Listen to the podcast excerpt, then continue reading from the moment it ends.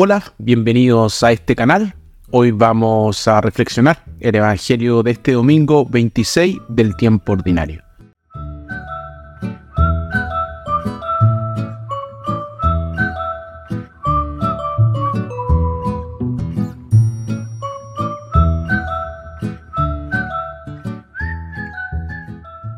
Nuestra primera lectura tomada de Ezequiel, cada uno de nosotros es responsable de su propia conducta y seremos juzgados en consecuencia.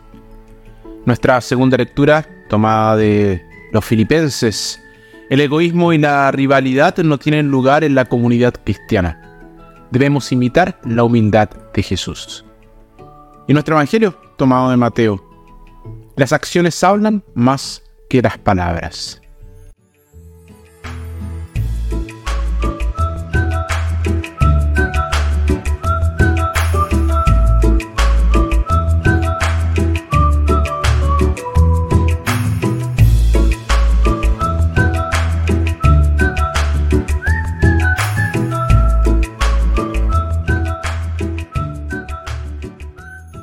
Una de las cosas más increíbles que podemos darle a otra persona es nuestra palabra.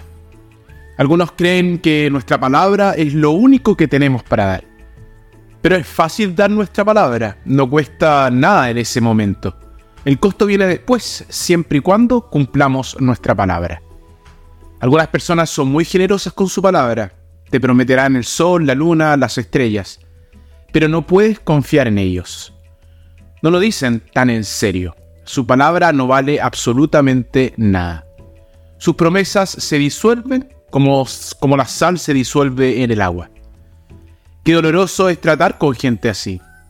No hay uno de nosotros que no haya experimentado el dolor de ser decepcionado por alguien que no cumplió con su palabra. Para otros tardan en dar su palabra. No hacen promesas fácilmente. Pero cuando hacen una promesa, puedes confiar en que la van a cumplir. Su compromiso es como una cadena alrededor de su pierna. Qué bonito es tratar con gente así. Cuando el padre en la historia de Jesús pidió a sus dos hijos que fueran a trabajar en la viña, uno de los hijos dijo un sí inmediato y definitivo. Dio su solemne palabra de que iría, pero no cumplió su palabra. Él no fue. El otro hijo también dio su palabra, dijo que no iría. Sin embargo, más tarde cambió de opinión y sí fue. Jesús no estaba considerando a ninguno de los hijos como un ideal. Sin embargo, podemos aprender de ambos. El hijo que dijo que iría, pero no lo hizo, debe actuar como una, advertencia para cada uno de nosotros. Nos llamamos cristianos, pero los de afuera a veces nos acusan de hipócritas, porque nuestras vidas no dan testimonio de la fe que profesamos con nuestros labios. El pecado no implica necesariamente hacer algo malo. El mayor pecado es no hacer el bien. El pecado de la inactividad, de no hacer absolutamente nada. Y podemos aprender también del hijo que dijo que no, pero luego cambió de opinión.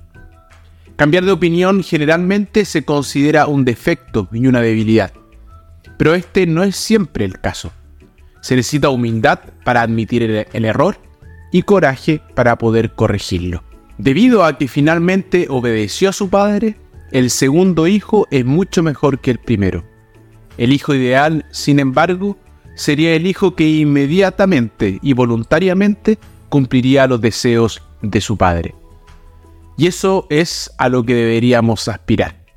Jesús es el hijo ideal. Como dice San Pablo en nuestra segunda lectura, se despojó de sí mismo y se hizo obediente hasta la muerte y muerte en cruz. Por eso Dios lo exaltó.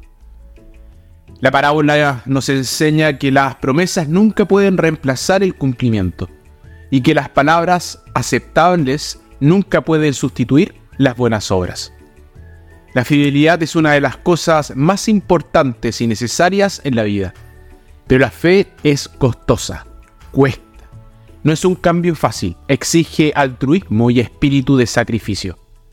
Pero incluso aquí en la tierra, trae grandes recompensas por el crecimiento, la serenidad y la alegría. No, no, existen tales recompensas para los infieles. Al fin y al cabo, no hay felicidad para quien da su palabra, pero no la cumple. Pero hay una gran alegría para quien da su palabra y la honra. Se dice que una persona cumple su palabra. Si es así, debo preguntarme, ¿qué tan buena es mi palabra? La persona que hace un voto o una promesa se cita consigo mismo en algún momento o lugar lejano.